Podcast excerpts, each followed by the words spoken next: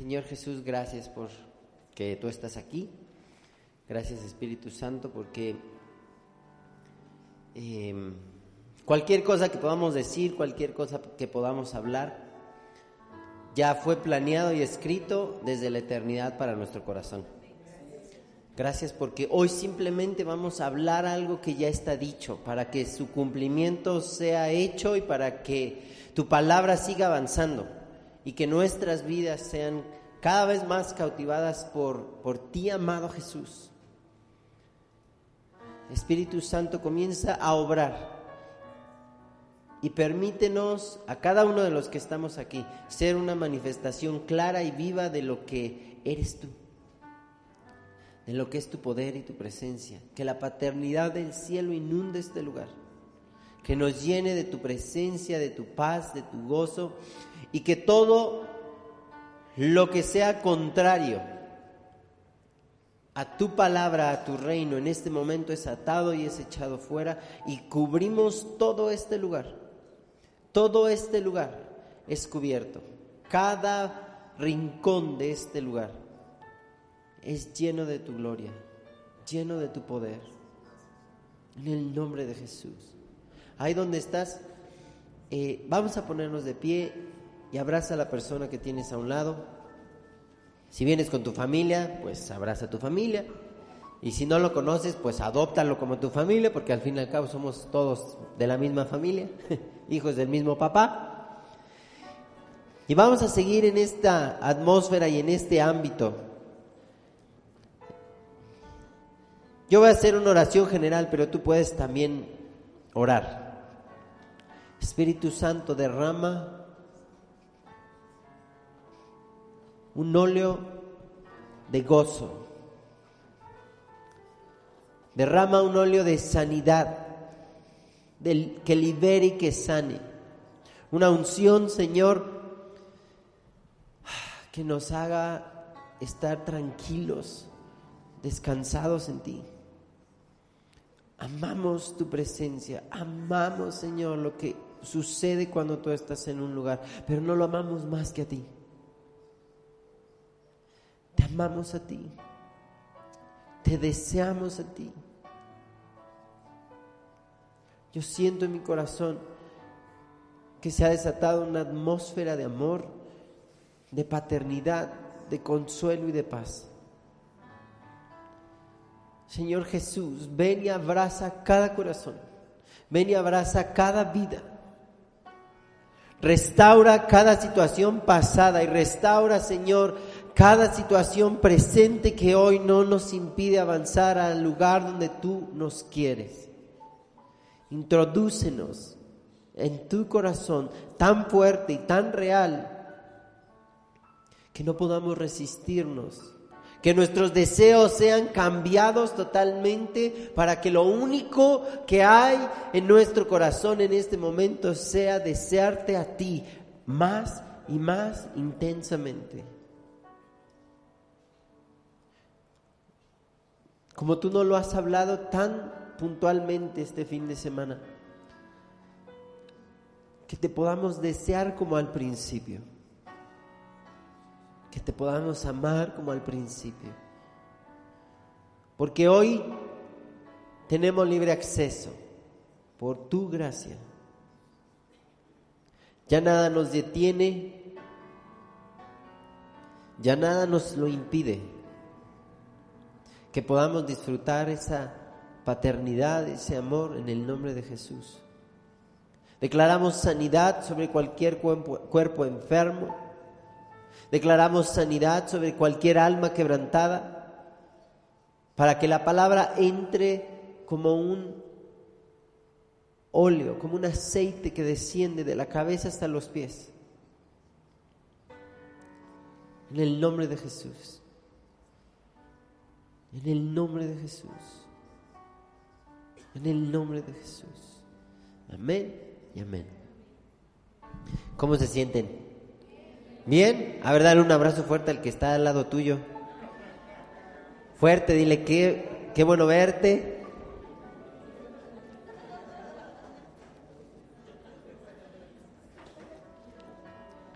Muy bien, ya se pueden sentar.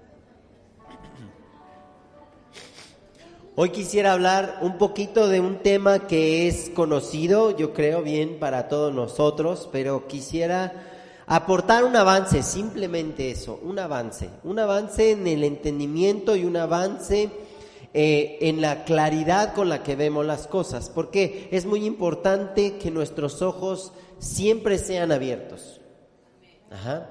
Dice Efesios 1:18, hasta que sean abiertos, ruego pues que sean abiertos los ojos de su entendimiento. ¿Para qué? Para que conozcan la esperanza que los ha llamado y las herencias que tenemos. Entonces, el abrir, la apertura de nuestros ojos viene a abrir el entendimiento y ese, ese es el 18, el versículo anterior, el 17, habla de una sabiduría oculta. Quiere decir que hay más sabiduría, que hay más conocimiento. Al, día de ayer yo le decía a unos jóvenes, les decía, fíjense, todavía no conocemos nada de Jesús. Todavía nos falta ver mucho de Jesús. ¿Saben qué tenemos? Tres años de testimonios y una promesa de que Él vendrá. Es todo lo que tenemos. O sea que hay más.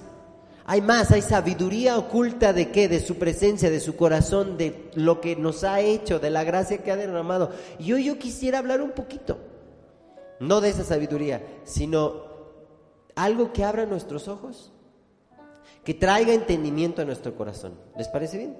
¿Sí? Bueno, antes de eso me voy a presentar. Mi nombre es Isaías Lucy.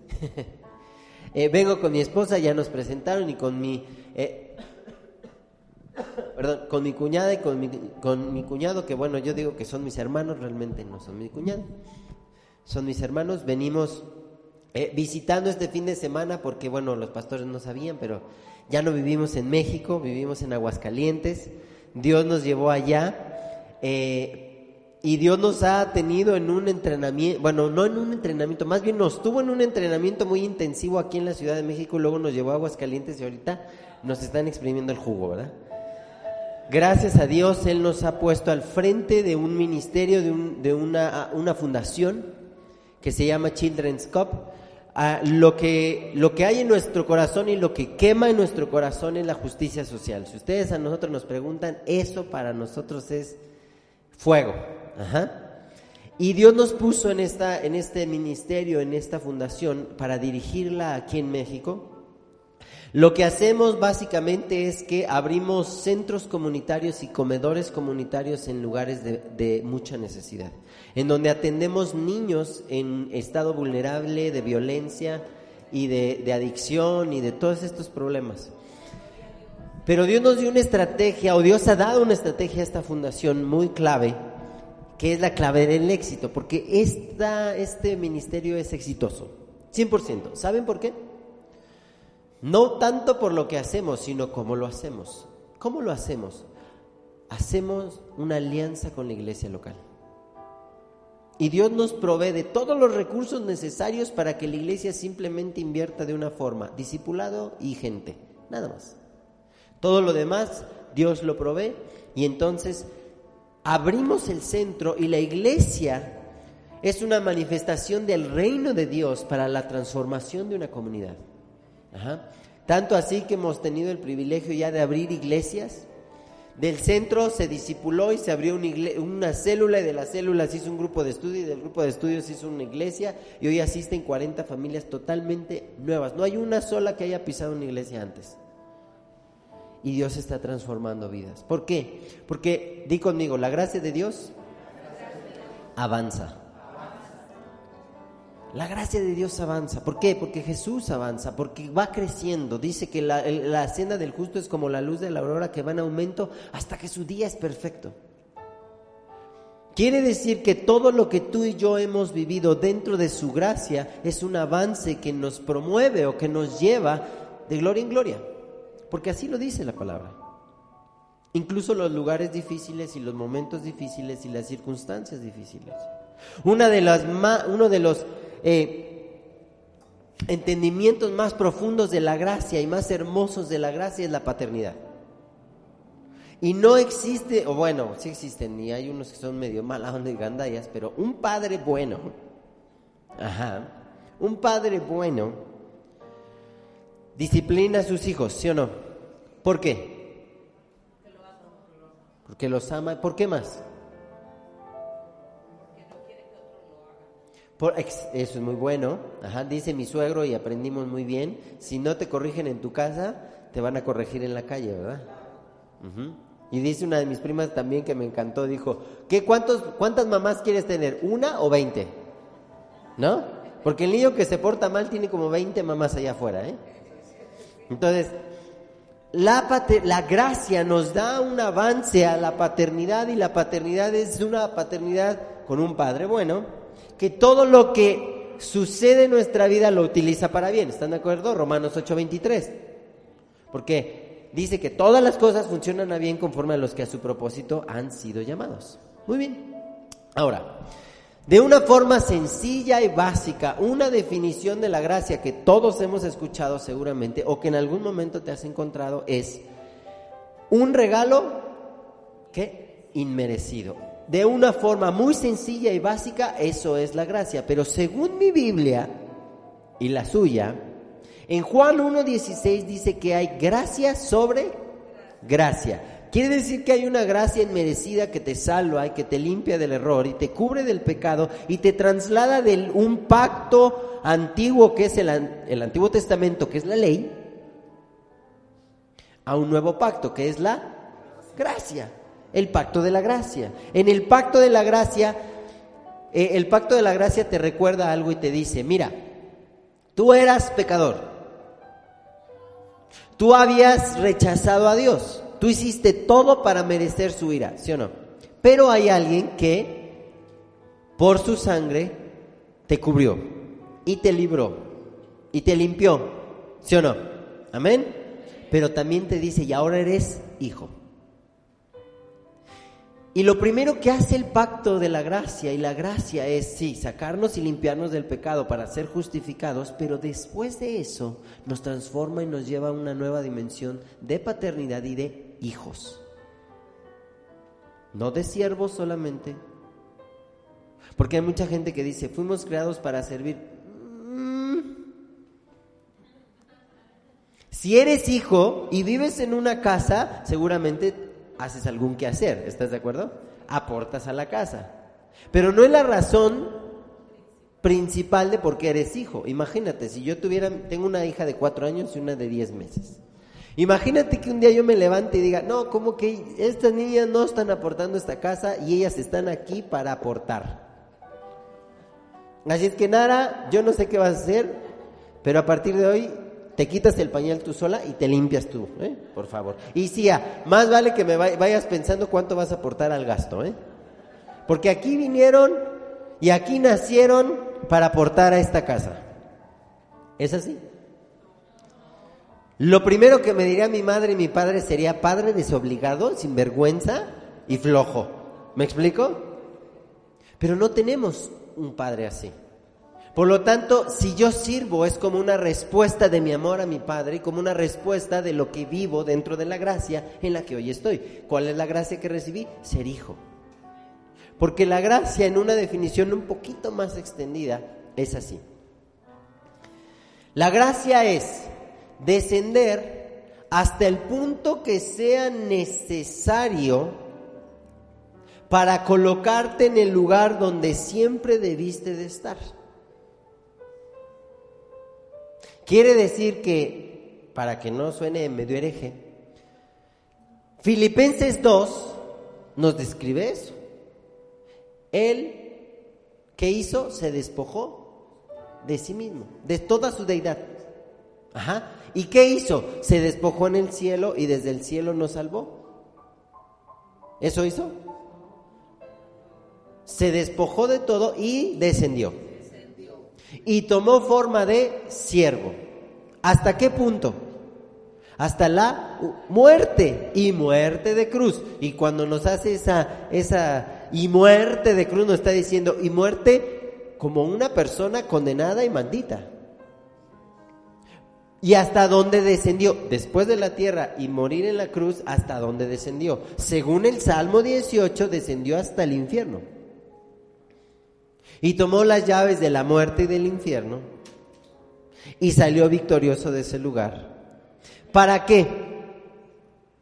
Para que hoy tú y yo fuéramos colocados en el lugar de gracia donde siempre debimos de estar, como hijos de Dios.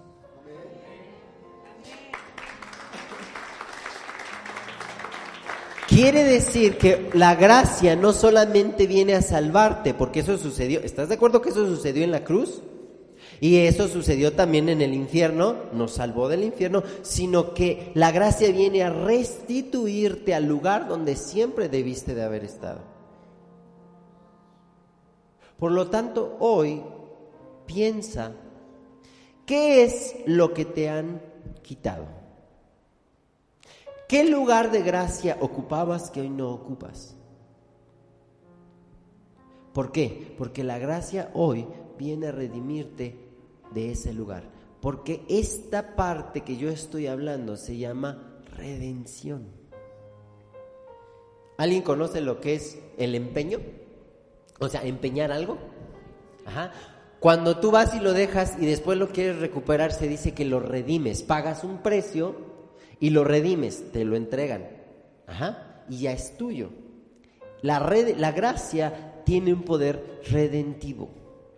El problema, y ahorita digamos, estoy solamente como describiendo esto, el problema no está en el poder redentivo de la gracia, el problema no está en la obra de la cruz, el problema no está en la paternidad de Dios, para que hoy tú y yo vivamos ese poder redentivo de la gracia. Y de eso quiero hablar.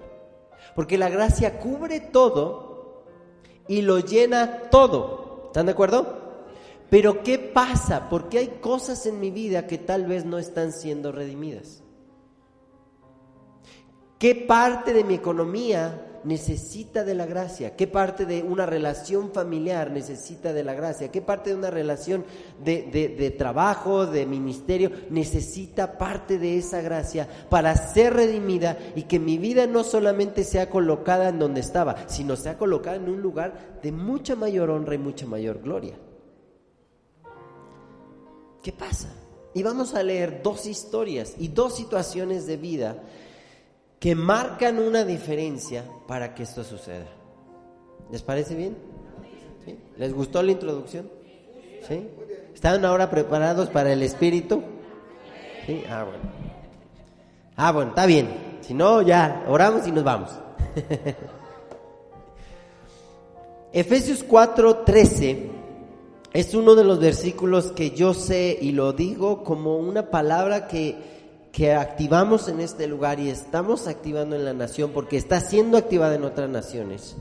Y es que el próximo año vamos a vivir una unidad mucho más intensa y una, un crecimiento y un avance mucho más grande como cuerpo de Cristo.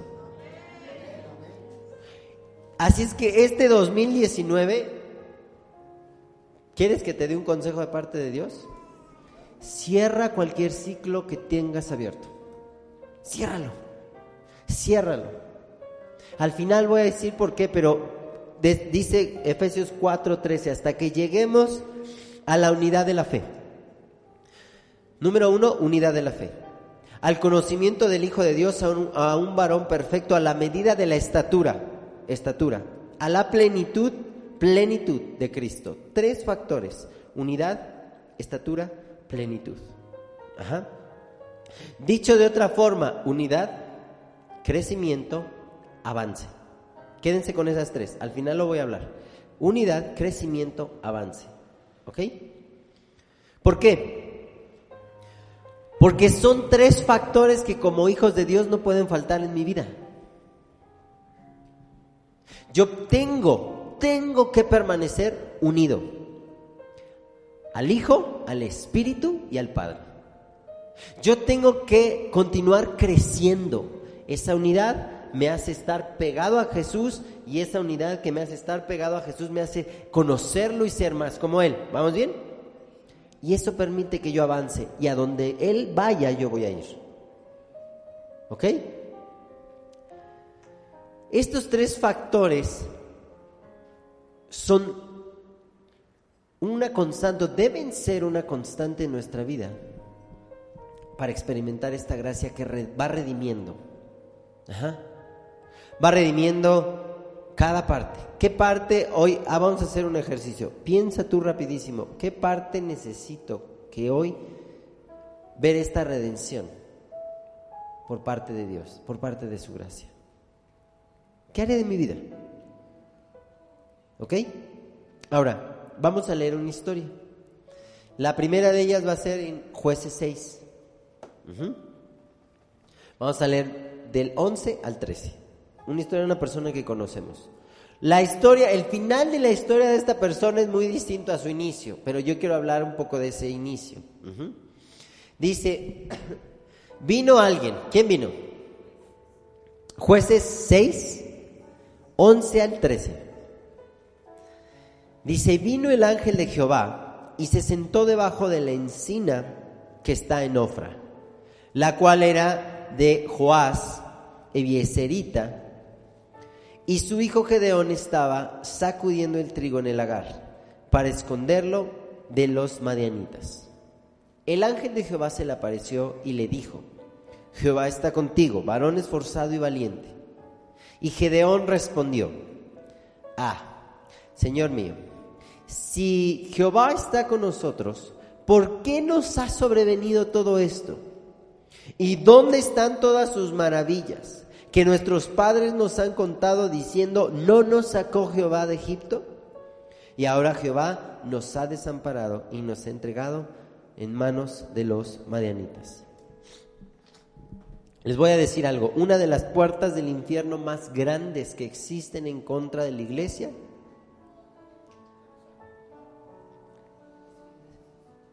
es un problema, lo voy a decir así aunque suene un poco fuerte, pero es un problema de una parálisis espiritual. Una de las mejores formas de detener a la iglesia y que el infierno prevalezca es paralizando a la iglesia. Que no pueda caminar, que no pueda avanzar. ¿Saben por qué? Porque dicen los, los evangelios que las puertas del infierno no prevalecen contra una iglesia que avanza. Por eso es que avanzar es parte de la gracia, porque cuando la gracia avanza, redime y derriba. Cuando yo decido no avanzar en una situación y permito que me paralice y no lo enfrento, no lo hablo, no lo confronto, entonces estoy dejando que las puertas del infierno prevalezcan. Y cuando yo no avanzo, adivina qué pasa con Jesús. Jesús avanza. Jesús sigue avanzando y yo me quedo atrás. Y la mejor forma de lo que puedo hacer o lo mejor que me queda de consuelo es lo que le quedaba a Gedeón. Se le apareció el ángel de Jehová. ¿Saben quién era el ángel de Jehová en el Antiguo Testamento? Era Jesús. Es una manifestación de Jesús y lo que estamos leyendo con Gedeón es una forma de la gracia anticipada. No existía el tiempo de la gracia para Gedeón. Todavía no venía cruz, todavía no venía Jesús en la cruz y todavía no había la obra de redención, pero hay una forma, por eso Pablo dice la multiforme gracia, porque sea, la gracia se manifestó de formas distintas y se sigue manifestando de formas distintas el día de hoy. Es la misma gracia en distinta forma. Y aquí se presenta Jesús con un hombre y le dice, esfuérzate y sé valiente porque tú vas a liberar al pueblo de Israel. Le está hablando y no, no, no les parece parecido lo que esfuérzate y sé valiente. ¿Con quién? Con Josué. Dios le está diciendo y le está hablando como a Josué. O sea, le está diciendo, te estoy poniendo al frente, te estoy poniendo con una vista al frente de tu victoria. Te estoy poniendo una vista al frente de poseer la tierra que yo te he prometido. Te estoy dando una visión y te estoy capacitando, dándote una gracia para que puedas tomar la posesión de la promesa que yo te he dado, pero que está al frente tuyo. Tienes que avanzar.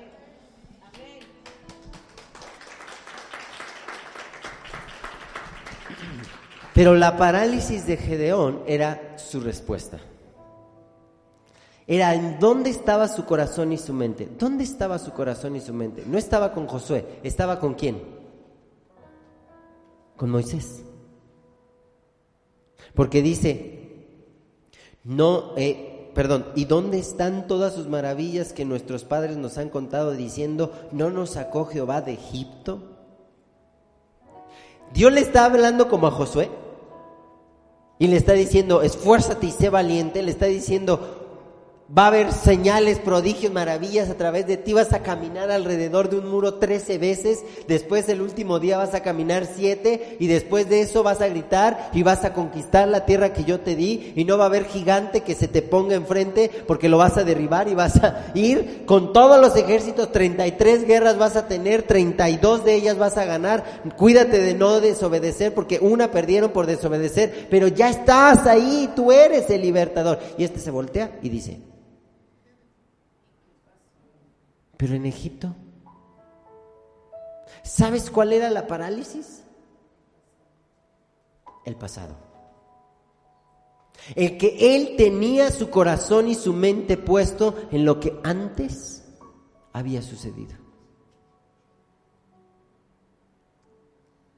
En lo que como antes había pasado. La iglesia en México y en las naciones, tú y yo como cualquier persona que cree en Dios y le ama, no vamos a ver esta gracia redentiva si estamos creyendo y pensando que Dios lo va a hacer como antes lo hizo. Es que vamos a cantar los coritos de antes.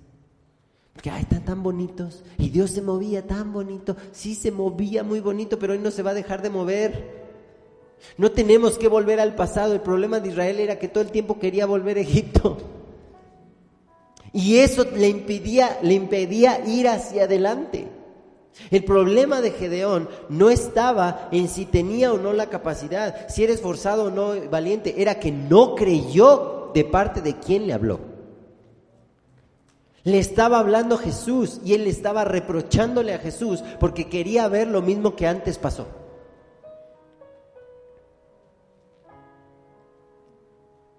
La única forma de volver al pasado, ¿sabes cuál es?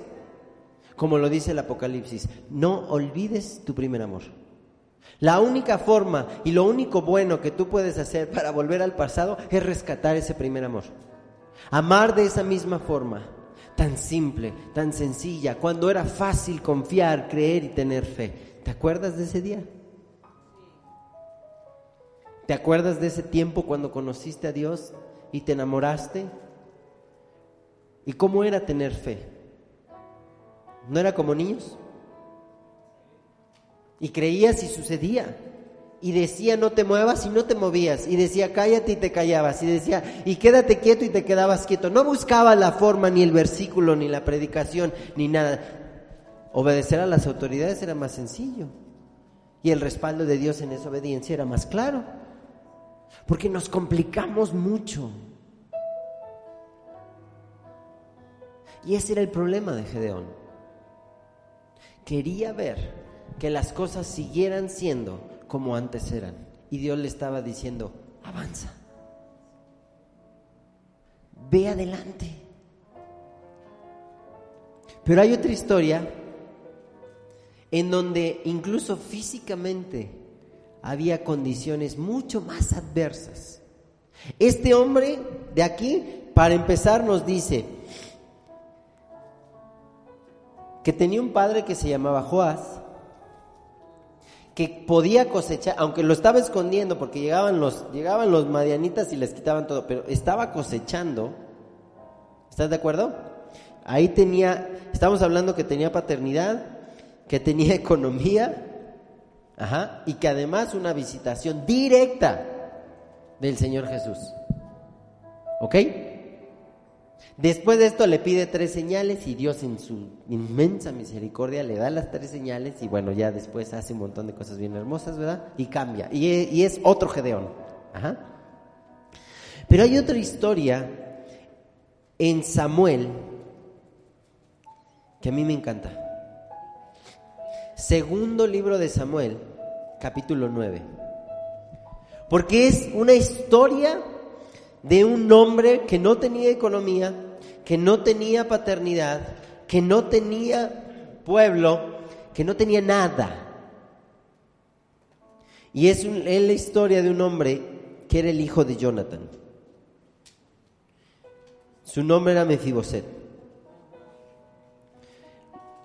Para no hacer la historia larga, Mefiboset, cuando, perdón, cuando muere Saúl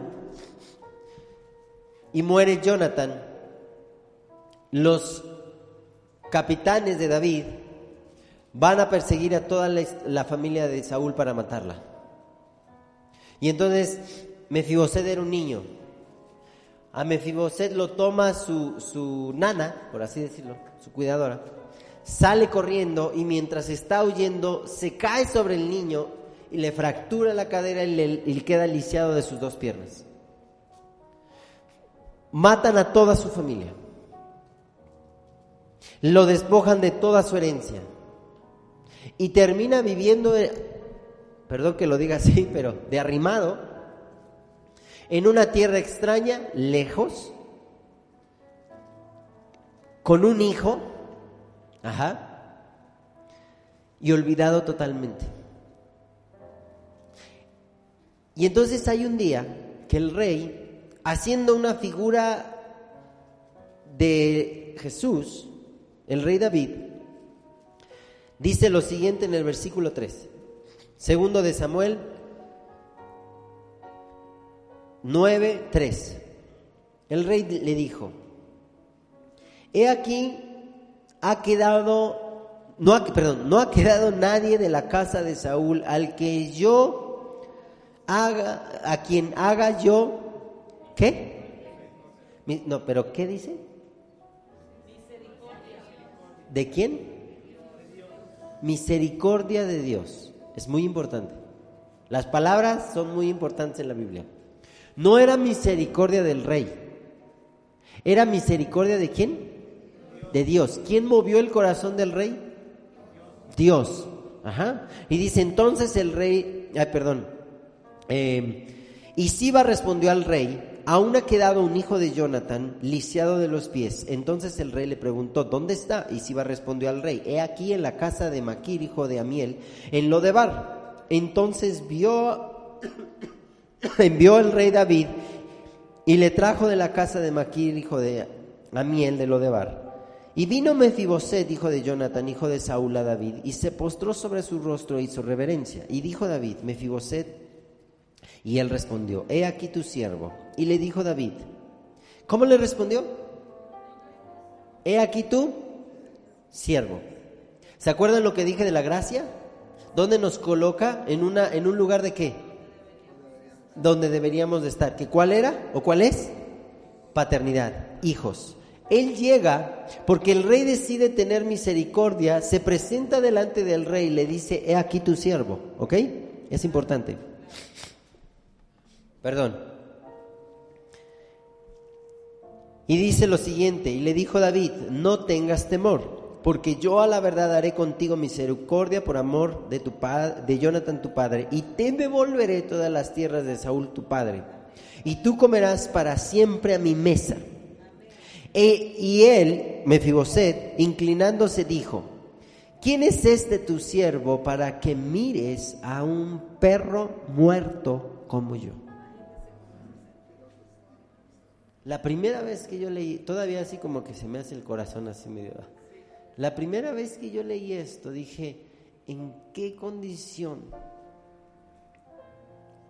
tan indigna y de vulnerabilidad tiene que estar una persona para decir de sí mismo esto? Y me conmueve el corazón porque yo trabajo con niños y familias así todos los días. ¿Por qué?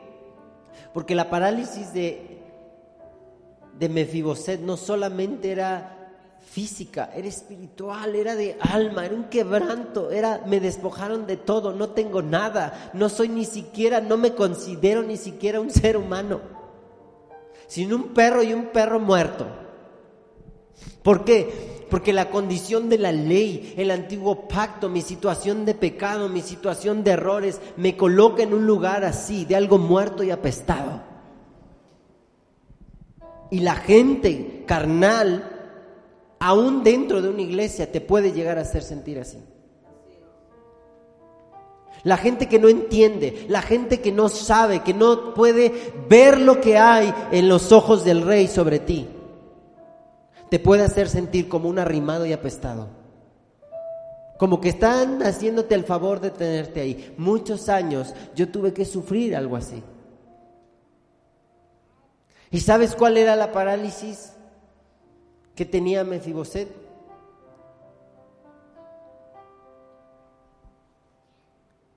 La parálisis de Mefiboset, aparte de física, era una historia. No era un momento, era una historia de una vida despreciada y quebrantada. No era fácil, ¿estás de acuerdo? No era sencillo. Como para muchos de nosotros no ha sido fácil y no ha sido sencillo. Y uno voltea al pasado y por eso ama uno tanto a Cristo y ama tanto a Dios. Porque ¿cuántos nos sentíamos así? O alguien nos hizo sentir arrimados y apestados. Pero vean la respuesta del rey. Nos adelantamos un poquito. Y dice, entonces el rey llamó a Siba y a su siervo y le dijo, todo lo que fue de Saúl y de, y de toda su casa yo le he dado al hijo de tu señor. Tú pues le labrarás sus tierras, tú con tus hijos y tus siervos almacenarán los frutos para que el hijo de tu señor tenga pan para comer. Esto me, me, me encanta. Pero Mefiboset, el hijo de tu señor, comerá siempre a mi mesa. Y tenía Siba quince hijos y veinte siervos, y respondió Siba al rey, conforme a lo que ha mandado mi señor el rey a su siervo, así lo hará tu siervo. Mefiboset dijo al rey, Mefiboset dijo el rey, perdón, comerá mi mesa, como uno de qué? ¿Como uno de qué? El tipo viene y se presenta como un siervo y se describe a sí mismo como un perro muerto, pero el rey lo ve como uno de sus hijos. Y esa es la gracia redentiva de parte de Dios, que Él no está mirando ni quién te ni cómo te ves tú y Él no está viendo tu situación, sino Él está esperando derramar su corazón. La misericordia de David no fue devolverle todo lo que le devolvió. La misericordia de David fue acercarse a él. La misericordia es que Dios, aun a pesar de cualquier cosa, se sigue acercando a nosotros. él es propicio para aquel que clama. Clama a mí, yo te responderé y te mostraré cosas ocultas que no conoces. Porque la misericordia de Dios simplemente Él la aplica para acercarse. Pero una vez que se acerca, redime tu historia, redime tu identidad y redime toda tu vida y tu pasado para colocarte en un lugar de paternidad y decirte, hijo, siéntate a mi mesa. No te preocupes por lo que te quitaron. No te preocupes por todo lo que te pasó antes, porque adivina que yo voy a poner gente que te sirva y economía que funcione, pero tú nunca vas a mendigar pan, porque hoy te sientas a mi mesa y comes de mí.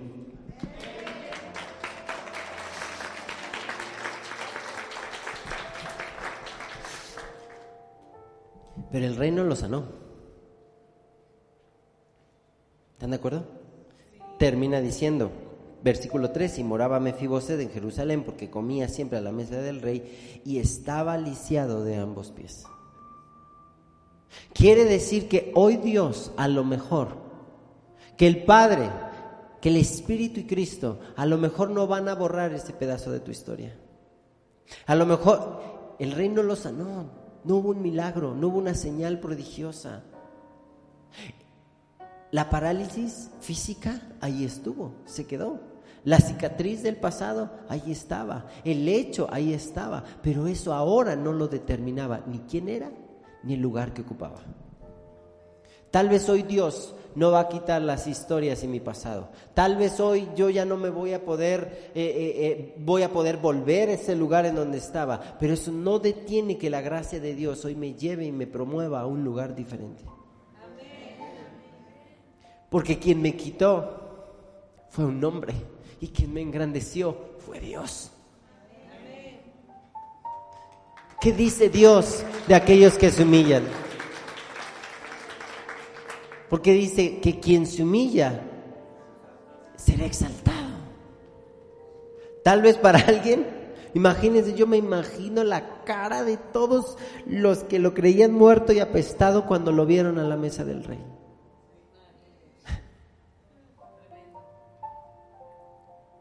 ¿Por qué? Porque hoy Dios simplemente te vino a decir, mi gracia te va a hacer avanzar.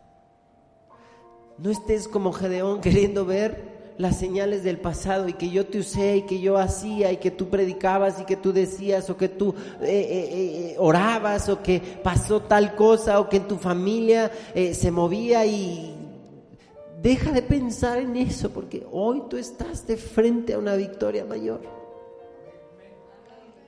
Y deja de ver toda la tristeza y el dolor y todo lo que te causaron y que te menospreciaron y te hicieron sentir mal. Porque hoy te sientas a mi mesa y comes de mí.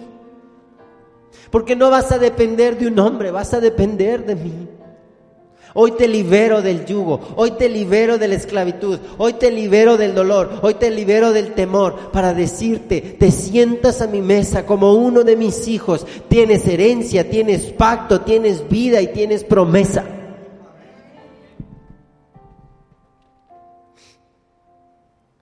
Y me encanta que Dios siempre llega a tiempo. Él siempre llega a tiempo. Por eso hablar de llegar a la unidad de la fe no se trata de que todos sintamos y pensemos lo mismo, se trata de que todos estamos bajo la misma condición. No puede haber unidad cuando hay división. ¿Están de acuerdo? Y división son dos visiones. No puede haber unidad cuando uno se vende una forma y otro se vende otra. No puede haber unidad. Por eso Dios está llevándonos alguien, y yo siento esto muy fuerte de parte de Dios, alguien en los últimos tres años has dicho, Dios, por favor, necesito algo diferente ya. Ya no puedo más. ¿Alguien se siente así? ¿Sabes por qué? ¿Sabes por qué? Porque Dios te está llevando a la unidad de la fe. Dios está levantando tu vida, Dios está levantando mi vida, Dios está levantando tu situación, está levantando mi situación para decirles, todos se sientan a mi mesa, todos son hijos de mi mesa, todos comen en mi palacio, todos viven en esta casa. Y la situación difícil de Mefiboset, los años que tuvo que pasar Mefiboset, solamente eran una preparación para todo el resto de su vida que pasó delante del rey.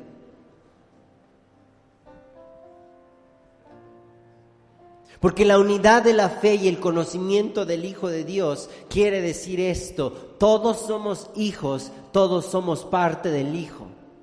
Todos esperamos ver al Hijo. Todos queremos estar con el Hijo. Todos somos hijos. A un varón perfecto a la medida porque todos crecemos juntos. Una de las historias más hermosas que existe en la Biblia acerca de la iglesia es Hechos. La formación de la iglesia. Hay una pequeña partecita de Hechos que dice que tenían todo en común y lo compartían. ¿Porque eran una comuna hippie? No.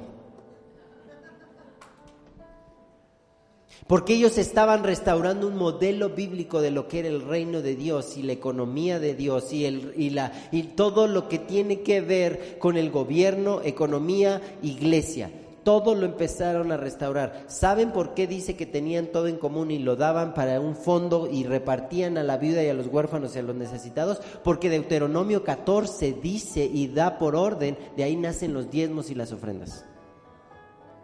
Y dice, todo sea dado a los levitas y los levitas y sus familias administren. Y daban el 10% de todo lo que tenían.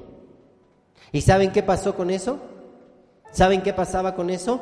El pueblo prosperó tanto en ese modelo económico, en donde daban y repartían y nadie tenía necesidad. ¿Por qué creen que los judíos al día de hoy siguen dando tanto dinero entre los judíos? No, se, uno se casa y se, o sea, ahí con los judíos, te casas y te sacan la lotería, ¿eh? Te ponen casa, coche, te ponen negocio, te ponen, te hacen, te dan un año de luna de miel, o sea, Hermanos, Dios nos está hablando. Ajá. ¿Por qué? Porque están redimiendo eso, están diciendo, toda la economía que procede del reino está dentro de sus hijos y se maneja por sus hijos. Y entonces empezaron a sacudir su sociedad, ¿me explico? ¿Por qué? Porque redimían, porque daban gracia unos con otros. Por hablar de algo, ¿verdad? Pero al final llegamos a una estatura y dice a la de la plenitud de Cristo. Dios quiere que seamos plenos. Es el corazón de un padre, de cualquier padre, que sus hijos sean plenos. ¿Sí o no? ¿Cuántos somos papás y mamás aquí? ¿Cuántos queremos que nuestros hijos sean plenos? Sean felices, les vaya bien, Sabemos que van a tener dificultades, pero los estamos formando en carácter para que las enfrenten y les siga yendo bien. ¿Sí o no? El punto aquí, ya se me murió el pianista. Ah, no. O vino la presencia de Dios sobre él.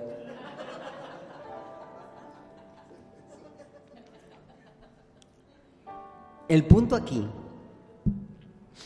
es que la plenitud en Cristo tiene que ver más con tu interior y lo que la gracia hace en tu interior que con lo que en el exterior puedas tener o hacer. ¿Sabes por qué? Porque si la gracia de Dios es plena en ti, por ende, por automático, el resultado de todo lo que hace en tus manos es pleno. Porque algo pleno es continuo, algo pleno es algo que siempre está estable. El asunto aquí es que vivimos en una sociedad que no lo está. Vivimos en un mundo que no lo va a estar y que de hecho, ¿quieren que les diga la profecía más segura y más certera? Si está feo, ¿qué creen? Se va a poner peor. Y va a haber cada vez peores gobernantes, Ajá. Y ya no nos van a mandar a uno, sino quién sabe cuántos presidentes. Ajá, para que vivan del erario público. O quién sabe qué va a pasar, pero cada vez va a estar peor. Entonces, ¿qué esperanza tenemos? ¿Qué esperanza tenemos? Sino la plenitud de Dios en nosotros y su gracia redentiva. Porque allá afuera, porque allá afuera se puede poner peor, pero no para los hijos de Dios, porque ellos son la respuesta del clamor. Nosotros somos la respuesta del clamor. Porque dice Romanos 8, 19 que la creación gime a una por la manifestación de los hijos de Dios. Cuando dice que se han abierto los ojos de su entendimiento para que conozcan la esperanza a la que Él los ha llamado, es para que conozcas que tú eres la esperanza y que has sido llamado a ser la esperanza y la respuesta de los que están allá afuera. Pero no puedo ser esperanza si no estoy pleno en la gracia. Y si todo el tiempo me sigo considerando perro muerto, ¿cuándo voy a vivir la gracia? Se puede seguir acercando. Imagínense, se acercó el rey, le restituyó todo, le dio todo, se sentaba y que cada día se sentara a la mesa del rey a decir, perdóneme rey que lo moleste, este perro muerto va a venir a comer a su mesa.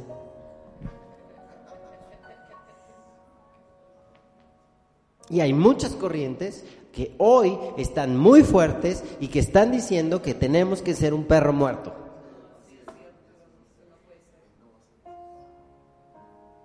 Cuando la gracia viene a decirte, eres hijo, vive como hijo, disfruta como hijo y responde como hijo.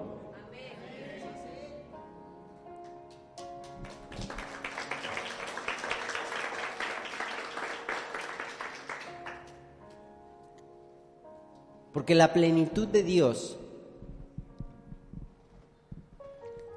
viene como el resultado de una conciencia, de una mente, de ojos y corazón puestos en Cristo.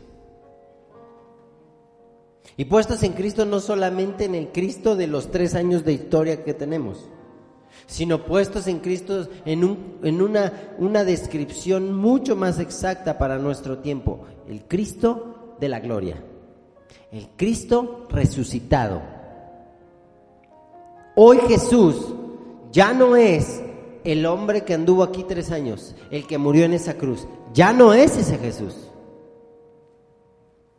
porque ya murió, resucitó y fue glorificado. Y es glorificado, el Rey de Reyes, Señor de Señores. Entonces hoy yo no puedo seguir creyendo, no estoy despreciando para nada, sería un hereje completamente en despreciar y decir al Jesús crucificado. Pero ya no es ese Jesús. Ya es un hombre y un Dios que después de su resurrección y en su glorificación él es todo. Él es el todo. Él es todas las profecías, Él es todas las promesas, Él es todos los juicios, Él es toda la palabra. Por lo tanto, yo hoy vivo en la plena conciencia de ver, admirar, desear y seguir y servir y amar a ese hombre, Dios glorificado, que hoy vive para siempre para decirme, tú eres como yo, hijo, y como hijo, heredero y coheredero en mí.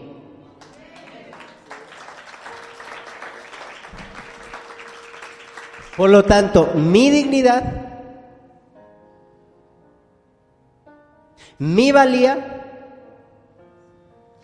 mi conducta y mi vida están a esa, altura. Por lo tanto, no voy a dejar que nadie me venga a menospreciar a mi amado, a su sacrificio, porque le costó y cuánto le costó, para que me vengan a decir que soy perro muerto, para que me vengan a decir que no somos dignos. No, no éramos, pero nos hicieron. Y por eso vivo infinitamente amando, infinitamente agradecido, porque no era, pero soy aunque sea por fe si quieres.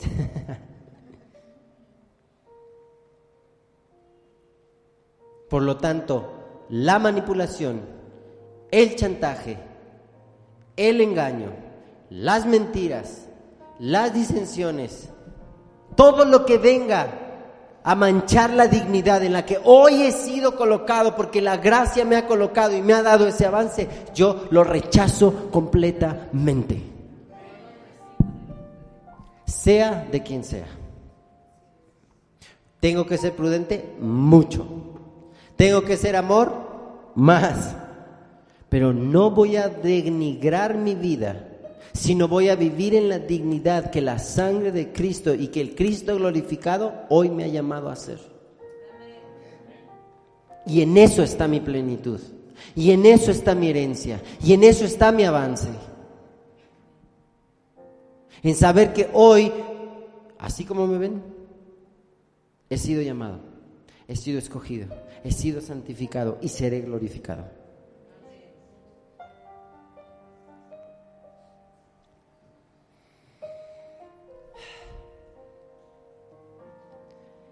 Ya para terminar, un solo consejo de parte de Dios. La mejor forma de avanzar en la gracia y que esta gracia me cubra para ir redimiendo, se enfoca en un tema que es constante y que cada vez va a ser más fuerte. Y es un tema de deseo. La gracia redime cuando hay un deseo, un deseo por aquel que es la redención. Cuando mi deseo está puesto en Jesús, mi historia es redimida. Cuando mi deseo está puesto en Jesús, el pasado glorioso de la iglesia será redimido y la gracia será mostrada. ¿Por qué? Porque todo lo que yo deseo me gobierna. Si yo amane, es una, mire, es un desafío que tengo como persona. Que cada día yo ordene mi deseo. Porque si yo deseo estar bien económicamente, si yo deseo que me vaya bien en mi trabajo, si yo deseo que todos mis planes sean exitosos, eso me va a gobernar. Y con el tiempo voy a ser gobernado por eso. Y no dije nada malo, ¿están de acuerdo? No dije nada pecaminoso, nada. No estoy diciendo deseo otra mujer, ¿no? ¿me explico? Pero si yo deseo a Cristo por encima de todo, voy a volver al punto tan clave en el que vivían Adán y Eva. Solamente tenían que desear una cosa, desear a Dios y les era lícito disfrutar de absolutamente todo lo creado porque habían sido puestos por encima de eso para gobernarlo. Cuando yo puedo solamente desear a Cristo, todo lo que sea creado será puesto debajo mis pies y yo podré gobernar por encima de eso y eso es gracia. Eso es la gracia. Es la segunda parte, es la tercera parte, perdón, de la gracia. Primero me salva, luego me redime para hacer avanzar y cuando yo avanzo yo empiezo a gobernar. Porque deseo más aquel que da gracia sobre mí que cualquier otra cosa creada. ¿Cuál fue el engaño? Adán y Eva en, en el capítulo 3 de Génesis y no ese. Empezaron, dice que vio la manzana y fue codiciable para ella y deseable a sus ojos. Entonces obedeció a la criatura más que al creador. Y cuando obedeció a la criatura porque sus ojos fueron desviados de su deseo, adivinen qué pasó. La criatura le gobernó a él. Y vean cómo lo resuelve Dios. Muy fácil. El hombre por decisión propia despreció la gracia para desear a la criatura y que la criatura lo gobernara, una criatura malvada, que era Satanás, y gobernar al mundo a través de quitar su deseo de mí por el deseo de lo creado. Y por eso los hombres desean lo creado y por eso anhelan y sueñan con adorar lo creado. Entonces lo vamos a resolver de esta forma. Yo siendo Dios Todopoderoso, con la capacidad de hacer esto y borrarlos, me voy a hacer criatura. Me voy a hacer criatura y voy a descender y siendo criatura me van a desear a mí.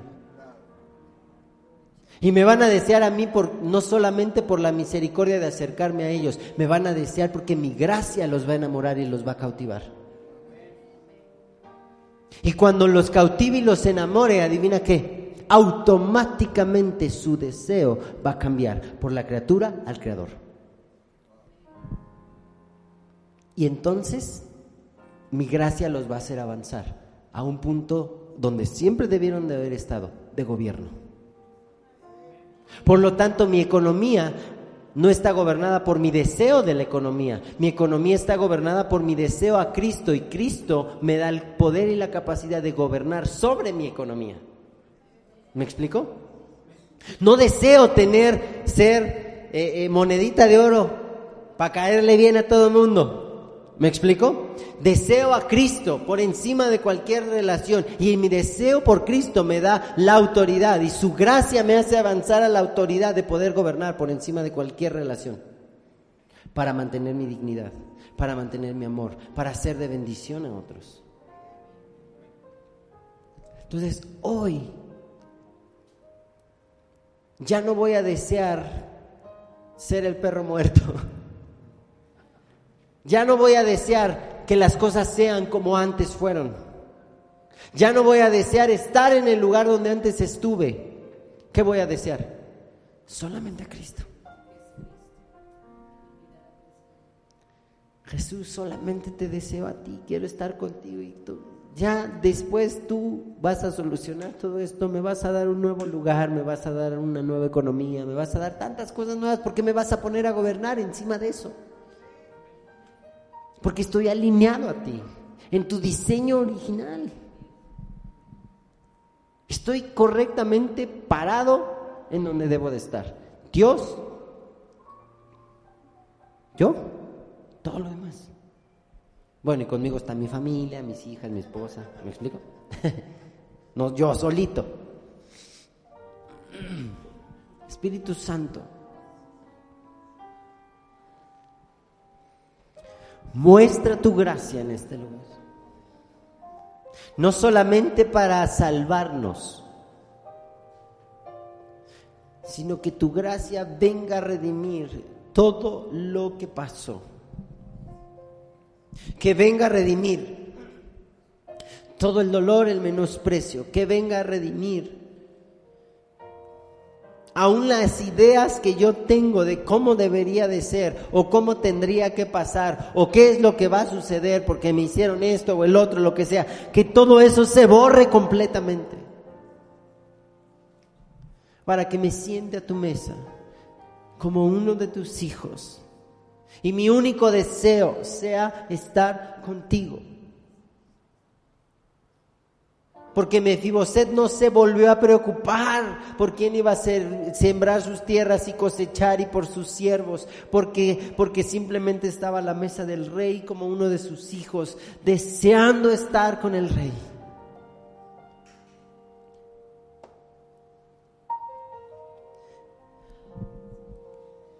Cambia todo deseo de justicia propia, cambia todo deseo de amor o de ser amado por otros.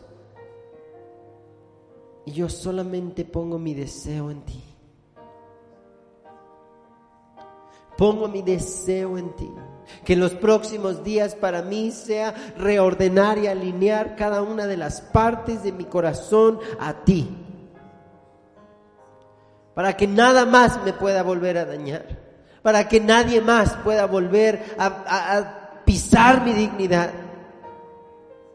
Que mi deseo sea tan intenso que consuma cualquier ofensa.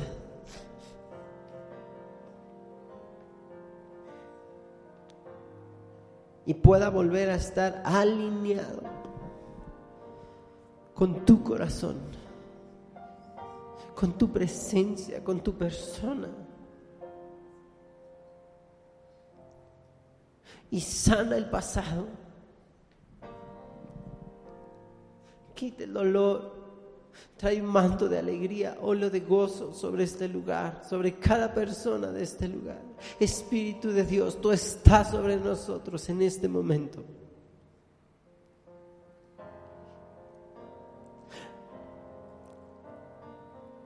Que sean días de gracia, Señor. Que sean días de gracia donde encuentro el favor del rey, no el de los hombres. Donde encuentro el gobierno del rey sobre mi vida. Que me coloca en un lugar de autoridad otra vez.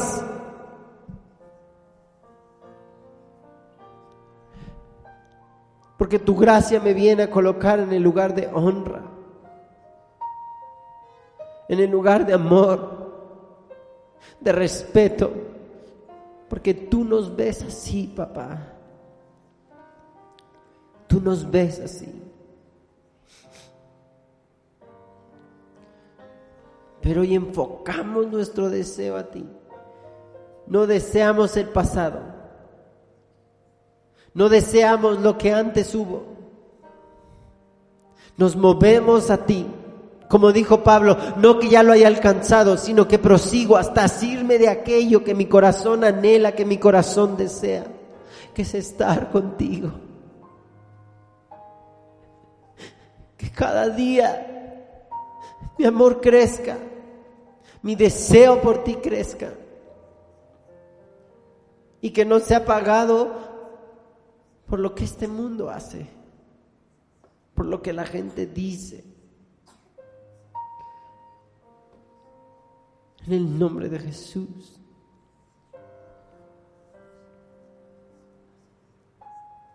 Así todos con sus ojos cerrados, por favor. Si tú hoy necesitas esa gracia, que venga y te redime y te restaure.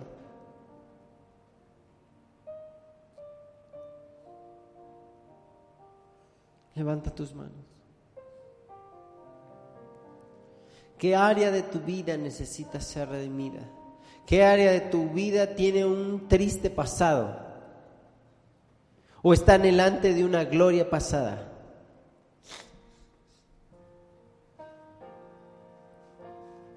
Y ahí donde estás empieza a decir, empieza a orar, empieza a declarar esta gracia.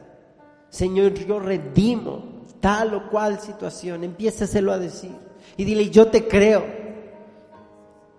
Y si es dolor el que siento, hoy me siento a tu mesa, hoy como de tu gracia, hoy como de tu gracia. Y si tengo que llorar, lo voy a llorar. Y si es tiempo de reírlo, voy a reír. En el nombre de Jesús, Espíritu Santo comienza a liberar, comienza a sanar, comienza a restaurar.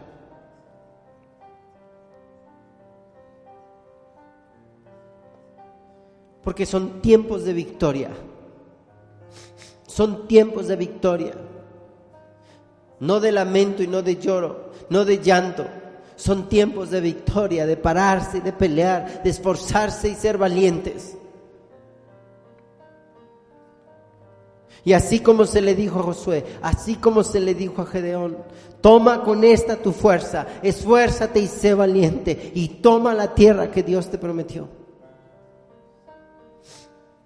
Enfoca tu deseo a Cristo, enfoca tu deseo a Dios. y vive en la dignidad de hijo, de hija.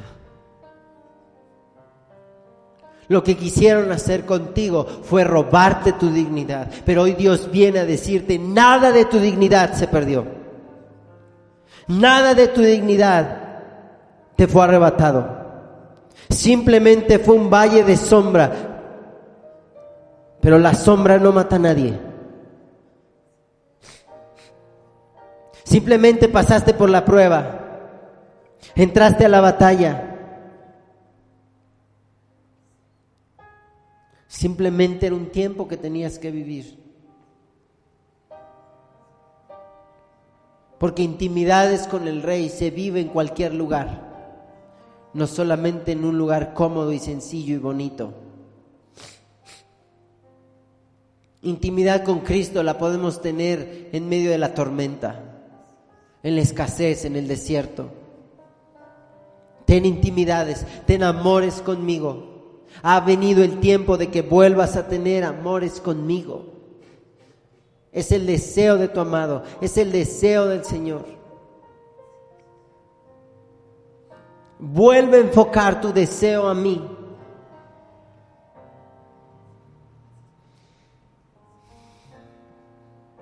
Y mi gracia te va a restituir, mi gracia te va a dignificar, mi gracia te va a devolver lo que te quitaron. Siete veces mejor. Siete veces mejor. Porque siete es plenitud. Plenamente vas a volver a adorar. Plenamente vas a volver a, enseñar plenamente, vas a volver a gozarte. Plenamente vas a volver a tener una economía estable.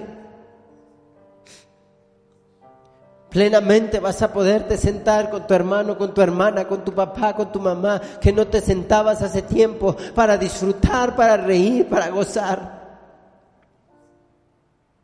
Porque estás sentado a la mesa del rey. En el nombre de Jesús. En el nombre de Jesús.